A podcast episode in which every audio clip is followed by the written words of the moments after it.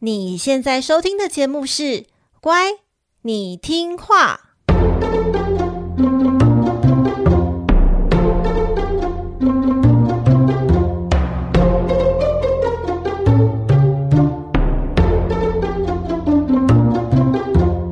每集介绍一则故事加一幅名画，从故事的关键找出欣赏艺术的线索。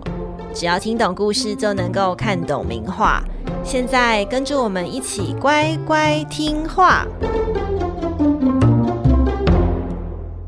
大家好，我是葵花子，欢迎收听《乖，你听话》。每集介绍一则故事加一幅名画，希望你听懂故事就能够看懂名画。这个礼拜就是圣诞节了，葵花子啊，这个礼拜收到疫情指挥中心的圣诞礼物。呃，那个疫情中心的“疫”不是防疫的“疫”，是艺术的“艺”。疫情指挥中心，他们呢、和我们一样，都是艺术类的 podcast 节目。然后他们每周会透过最近发生的艺术新闻来讨论艺术与世界的关系。那这份收到的呃圣诞礼物呢，就是由疫情指挥中心他们设计的二零二三年艺术周历。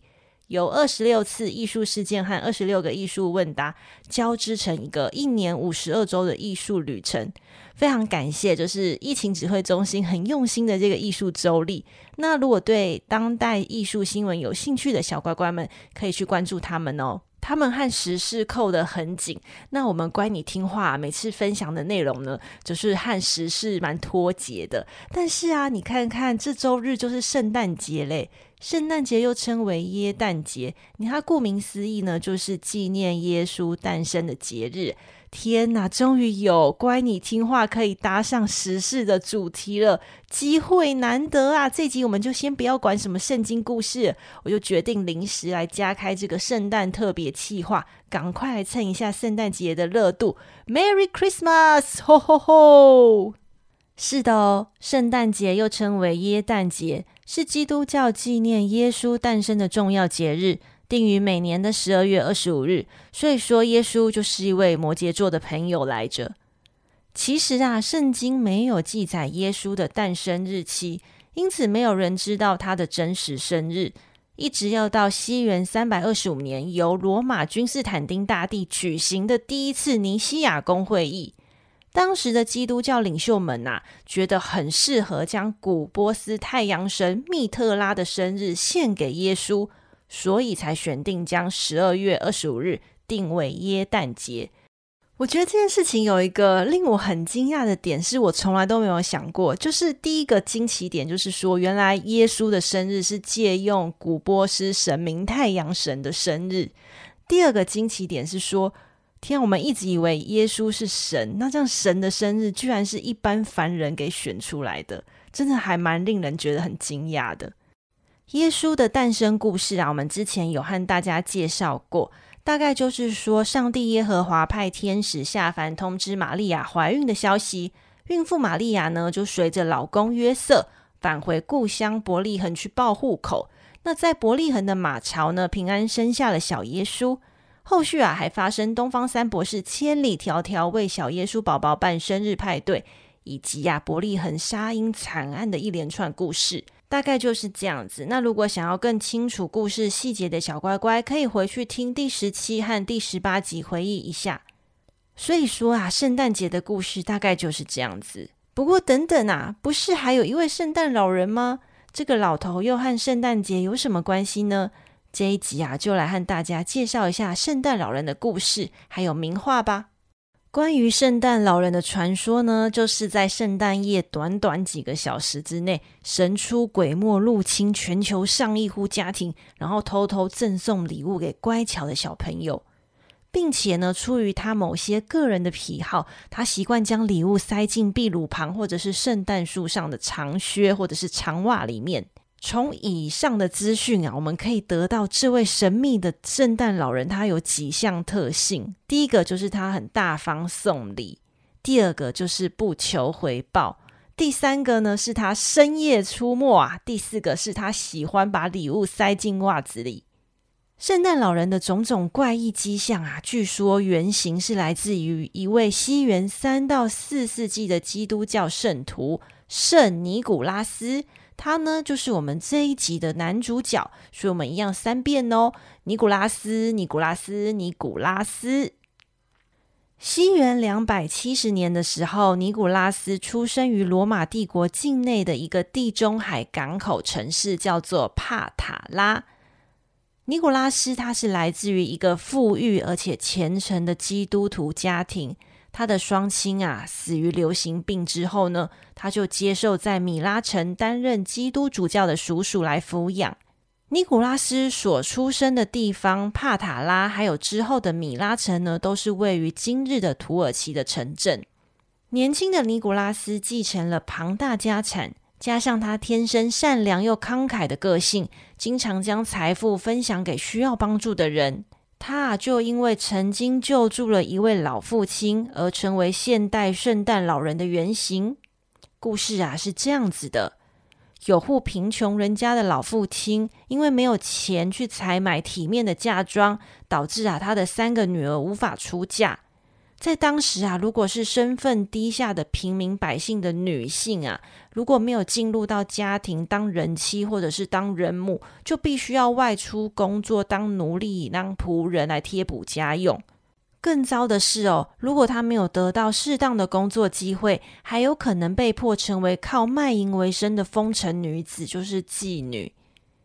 尼古拉斯听到老父亲的困境之后，决定要给他施以援手。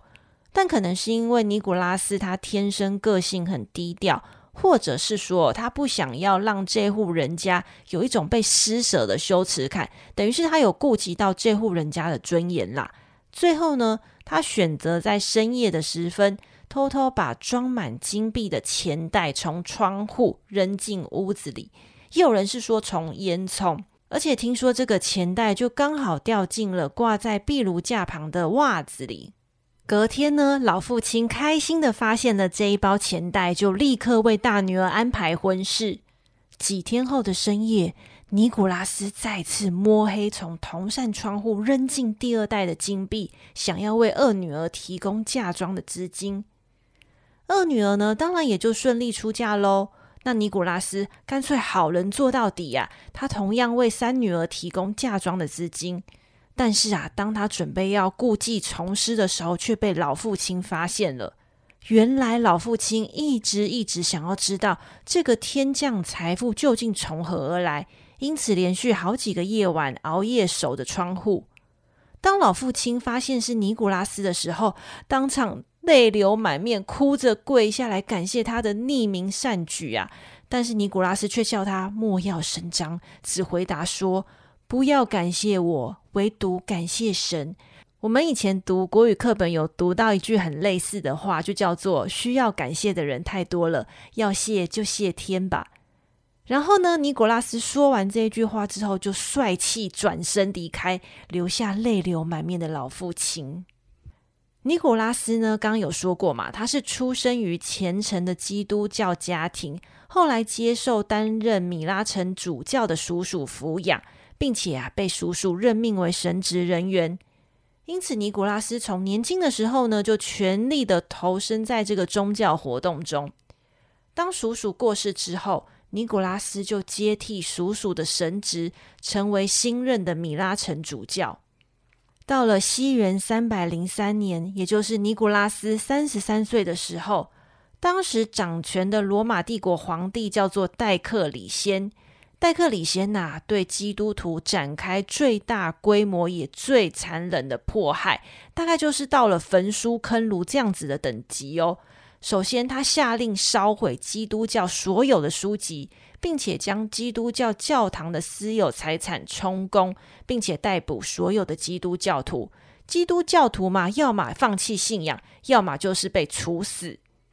当时呢，担任米拉城主教的尼古拉斯当然难逃此劫。他在大迫害期间遭到逮捕，遭到监禁。但即便在监狱中被虐待、被殴打，他依然秉持自己的信仰，甚至为其他受到不公指控的囚犯辩护。这场宗教迫害持续了快要十年，直到西元三百一十三年，也就是尼古拉斯四十三岁的时候，当时执政的罗马帝国西部皇帝君士坦丁，连同东部的皇帝里希尼，两位皇帝联合颁布了米兰敕令。米兰敕令呢，这个命令一发出去之后呢，才正式停止对基督徒的迫害。米兰敕令是历史上一个很重要的历史事件，因为呢，它容许了罗马帝国境内信仰自由，承认了基督教是国内合法的宗教，下令释放所有的基督教徒囚犯，而大难不死的尼古拉斯主教啊，也熬过了这个刑求，回到了米拉市，继续担任主教这样子的一个职务。到了西元三百二十五年，也就是尼古拉斯他五十五岁的时候，君士坦丁绞死了东部皇帝里希尼，就是刚刚那两位皇帝。因为那时候的罗马帝国其实境内也是内乱不断，那最后呢，就是由君士坦丁杀死了里希尼，由他取得了这个控制整个罗马帝国的权力。那君士坦丁呢，他举办了第一次的尼西亚公会议。这个公会议啊，也是一样很重要，因为啊，它号称史上第一场基督教全球领袖高峰会。尼西亚城呢，也是位于今天土耳其，然后一个叫做伊兹尼克的地方。为什么君士坦丁要召开这一场尼西亚公会议呢？其实啊，是因为自从耶稣他升天、他去世之后啊，他的门徒和使徒四散传道，在各地衍生出不一样的信仰与逻辑问题。那如今基督教在罗马帝国合法化了，改信基督教的君士坦丁，没错，他就是罗马帝国第一位改信基督教的皇帝。君士坦丁呢，他便召集超过三百位各地区的基督领袖，要求他们起草一套正式统一的教义来供教会使用。那各地区这个三百位的主教啊，彼此就是脑力激荡啊，然后进行很长的激烈讨论啊，然后大家最终针对很多很多的宗教议题做出了一个统一的决议。像是我们在节目一开始有说嘛，呃，耶稣的诞生日啊，还有耶稣是人还是神这样子的定位，其实就是在这一场会议中大家决定的。当时有一个教派叫做阿里乌教派，他的主教阿里乌斯他就提出一个说法，他说啊，他认为耶稣是伟大的先知，但是耶稣是人，不是神。这样子的说法和当时主流的基督教论点产生了很明显的冲突，他等于就是否认了耶稣的神性嘛。而同样有受到邀请的尼古拉斯主教在会议上表示说，他非常不认同。并且呢，以一节的圣经的经文来回击这一套说法，然后各位精彩的来喽！愤怒的尼古拉斯主教他就走到这个阿里乌斯主教的面前，然后当众啪就赏了他一个耳光，又说是揍了他一拳呐、啊，这根本就是主教版的威尔史密斯啊！因为威尔史密斯在奥斯卡颁奖典礼上，不是就因为不满那个颁奖人 Chris Rock 的发言嘛，然后就走上台，然后呼了对方一巴掌，然后之后美国演艺学院就禁止威尔史密斯参加之后奥斯卡颁奖典礼十年。尼古拉斯主教不是也是有类似的行为吗？就是他当众在献脆配嘛，这样子的鲁莽行为有受到惩罚吗？我们从流传下来的第一次尼西亚公会议流传下来的出席名单哦，有几个版本，但大概只有一个还两个这个出席名单哦，有出现尼古拉斯的名字，大概就是有高层人士刻意将他从名单中除名，很显然就是最好不要有人记得他曾经去参加过尼西亚公会议。其实我没有不赞同以暴制暴，因为我觉得有时候真的有些恶徒就是。已经丧失理智了，你根本没有办法用理性、用言语这些很文明的方式跟他沟通。但是尼西亚公会议和奥斯卡颁奖典礼都是很文明的公开场合啊，就算是出现意见不同或者是有羞辱性的言语，我觉得应一定都会有其他更合适的应对方式吧。所以说，即便就是自己再怎么有理，原本的说法再怎么站得住脚，但你首先以暴力去侵犯别人，基本上就先无理一大截了。所以据小道消息指出，尼古拉斯主教在这一次的事件发生之后，曾经短暂的被暂时解除了主教职务。那这个解除职务大概也就是做做样子吧，因为其实尼古拉斯主教就等于是捍卫了耶稣的神性，其实是被大部分的主教所认可的。所以呢，他后来又回到了土耳其米拉市继续担任主教，而且他一辈子都是在担任主教这样子的职务。其实他生活的年代没有留存他的生平资料，关于他的最早记录啊，是在他死后几个世纪所写成的。因此，现在的历史学家就认为这些记录啊，有许多加油添醋的加料内容，试图要把它描述成一位充满传奇色彩的历史人物。而在这些历史故事中啊，这些传奇的呃传说中，他展现了为善不欲人知的慷慨好施，以及捍卫信仰到激动失控的程度，可以看得出他是一位性情中人。其实还有很多关于他施展各式各样奇迹拯救百姓的小故事，但我觉得那些内容有点唬烂，就是有点像是童话故事，所以我们这边就不说了。尼古拉斯在公元三百四十三年十二月六日过世，也就是说他活了大概呃七十三岁。尼古拉斯死后呢，被封为圣人，因此十二月六日成为他的节日——圣尼古拉斯日。他秘密赠送礼物的那份慷慨无私啊，就成为圣尼古拉斯的重要精神。而这项匿名帮助穷人的传统，在欧洲各地发展，尤其在荷兰和比利时的庆祝活动是最为隆重的。之后呢，荷兰等欧洲裔的移民把这项传统带到了美国。在十九世纪的时候，分别由美国的作家和漫画家赋予了我们今天习惯的形象，就是一头白色的头发和胡子，然后全身穿着就是红色的大衣，然后。大衣还滚着毛茸茸的白色滚边，然后一个胖胖的老人，然后会一直吼吼吼，不知道在吼什么东西的这样子的一个形象，是由美国人去创造出来的。那美国的零售商呢，也看准了这一波送礼的商机，开始用广告来鼓励大众啊，你们应该要在这个时候啊，要相聚和家人朋友相聚，并且要赠送礼物给亲朋好友，来传达这个无私分享的精神。最后啊，使得圣诞节变成一个消费性的节日。其实。想一想，这个零售商他最初的目的就是为了要年底清库存嘛，所以说圣诞节在一开始的时候其实就是一个商人的阴谋。让我们回到故事的源头，这个尼古拉斯他秘密赠送礼物的故事呢，也成为基督艺术最受欢迎的场景之一啊，也是圣诞老人的故事原型，经常出现在欧洲各地教堂的壁画、祭坛画还有圣像之中。今天啊，要带大家看的作品，就是来自于意大利早期文艺复兴安杰利科的作品《圣尼古拉斯的故事》。现在呢，就让我们打开 IG 一起欣赏吧。你打开了吗？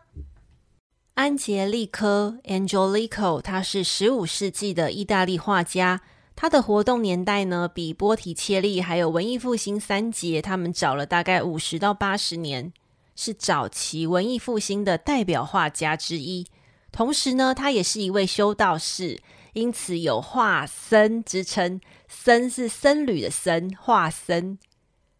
他的绘画主题呢，是以圣经故事的壁画还有祭坛画而闻名。据说啊，他作画的时候总是一面祈祷一面作画，出于对宗教的虔诚，他的绘画风格在当时代啊。总是能够带给人们宁静还有虔诚这样子的氛围。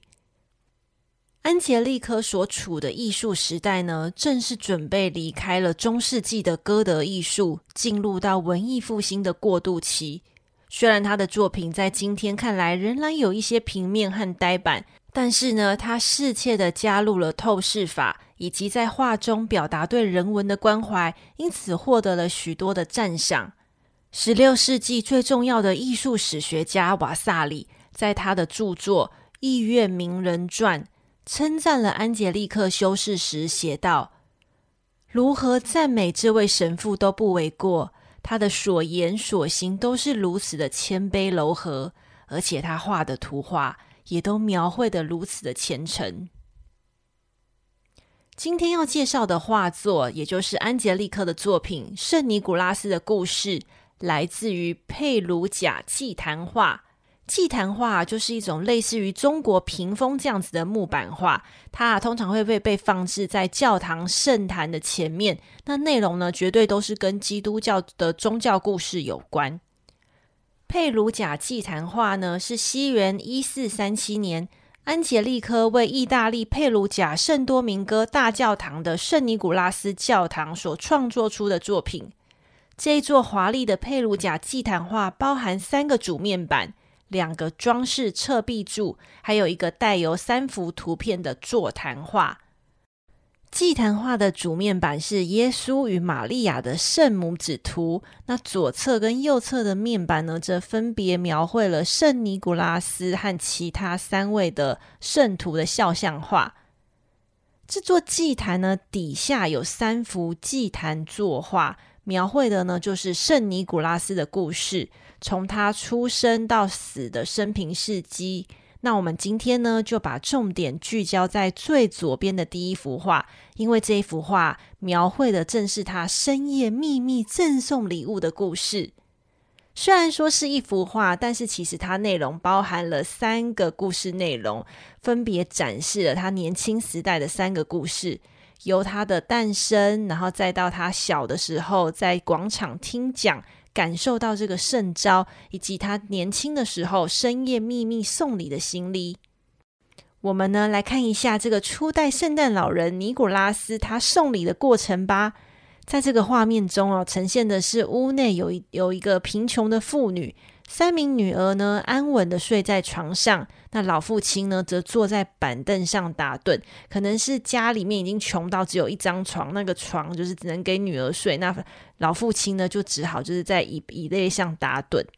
那屋外的年轻男人呢，准备将他手中的钱袋投进到窗户里面。这位投钱的年轻男人，描绘的正是尼古拉斯。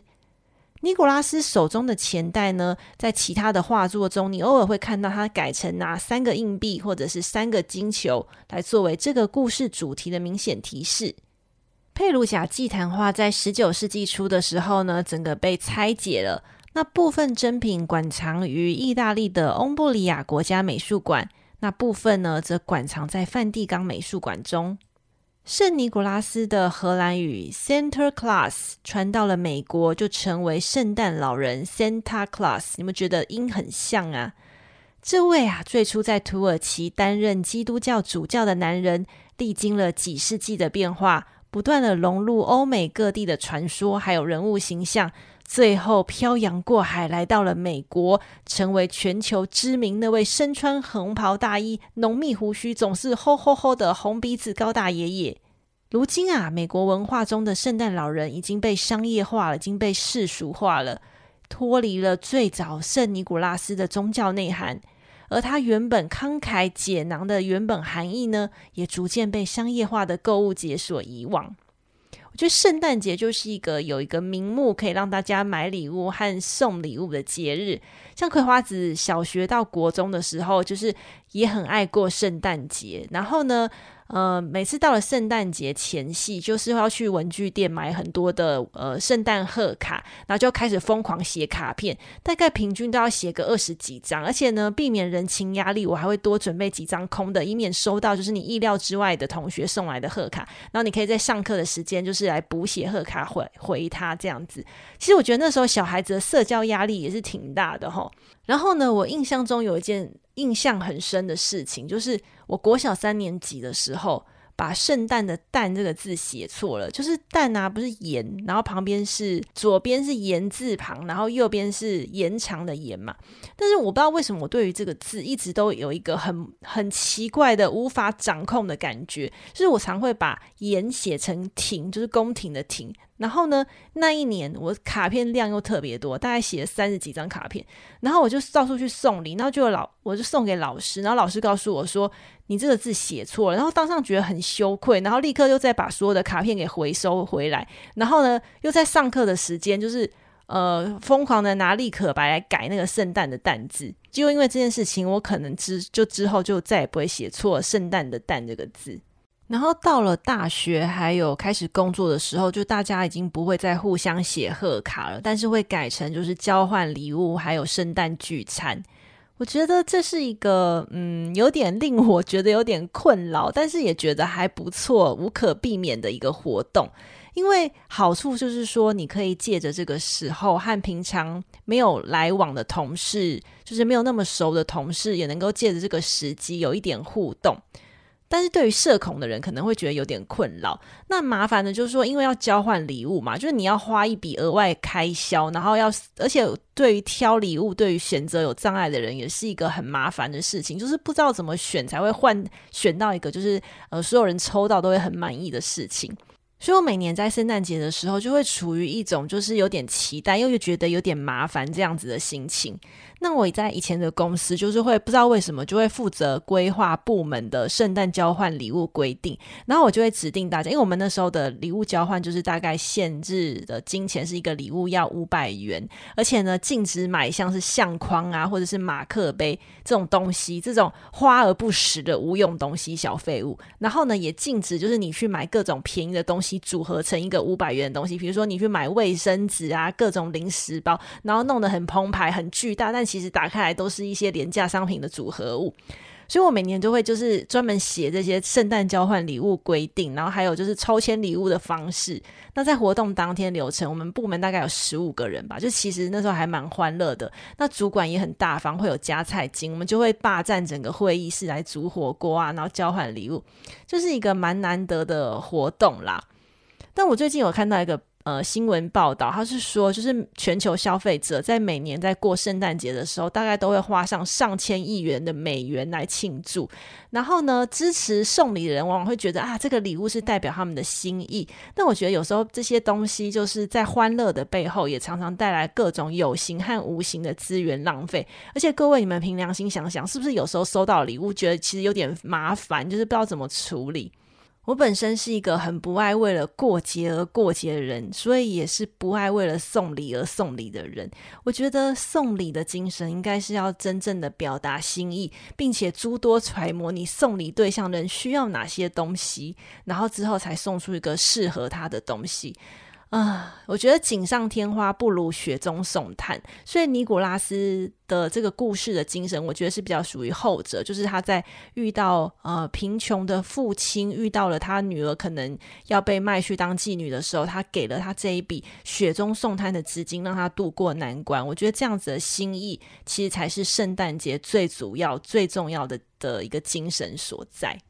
那本集部落格呢，就加码带大家看看这位性情中的主教的人物形象。那有订阅葵花子部落格会员的小乖乖们，记得去看哦。那如果你喜欢乖你听话，请帮帮忙在 Apple Podcast 为节目按赞五颗星，然后留下你的建议或任何想对葵花子说的话。你也可以留个圣诞快乐或新年快乐，我也会很感谢。那布洛格会员订阅方式啊，IG 还有热烈欢迎赞助小小节目的赞助连接，一样都放在本集 Podcast 的资讯栏里喽。谢谢你的陪伴，节目又撑过一年了。今年呢、其实在节目安排上遇到了一些。呃，挑战，然后还有一些异动，那我很开心，可以在这个时节、这个季节冷飕飕的时候，给大家一点小小的温暖来陪伴大家。那就祝福大家圣诞节快乐，还有新年快乐，让我们心中时常保持正能量，安顿好自己的身体和心灵。这个频道是乖，你听话，我们明年见喽，拜拜。